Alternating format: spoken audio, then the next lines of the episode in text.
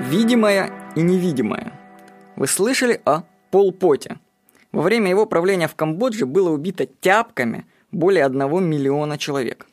Когда я был в Таиланде, то посетил соседнюю Камбоджу. И наш гид Тимофей рассказал нам, что местные жители в Камбодже, оказывается, благодарят Пол Пота за сделанное.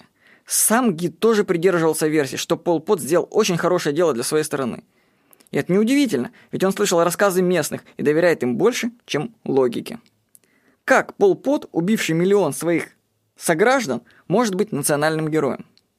В рассуждениях жителей Камбоджи есть одна фундаментальная ошибка. Благодарят выжившие.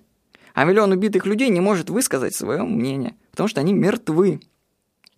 Это то же самое, что со Сталиным. Если репрессии не затронули твоей семьи, то ты тоже можешь говорить, что Сталин великий человек. Ведь ты живешь на результатах жизни других людей. Твоя-то семья выжила. Логика камбоджийцев и сторонников Сталина содержит изъян. Только по стечению обстоятельств одни люди выжили, а другие были убиты. Те, кто выжил, получили преимущество. Людей в стране стало меньше, а результаты их работы достались себе. Еще бы не возносить таких разумных правителей. Есть видимое и невидимое. Чтобы понять явление, нужно посмотреть на его невидимую часть. Вот, например, почему врачи в роддомах против домашних родов?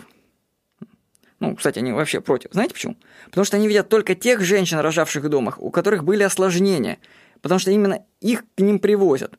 Врачи в результате видят только одни проблемы. Всегда одни проблемы. А то, что это может быть один случай из десяти тысяч, и здоровые к ним просто не попадают, они не задумываются. Обращайте внимание на невидимую часть явлений, и вы лучше их поймете.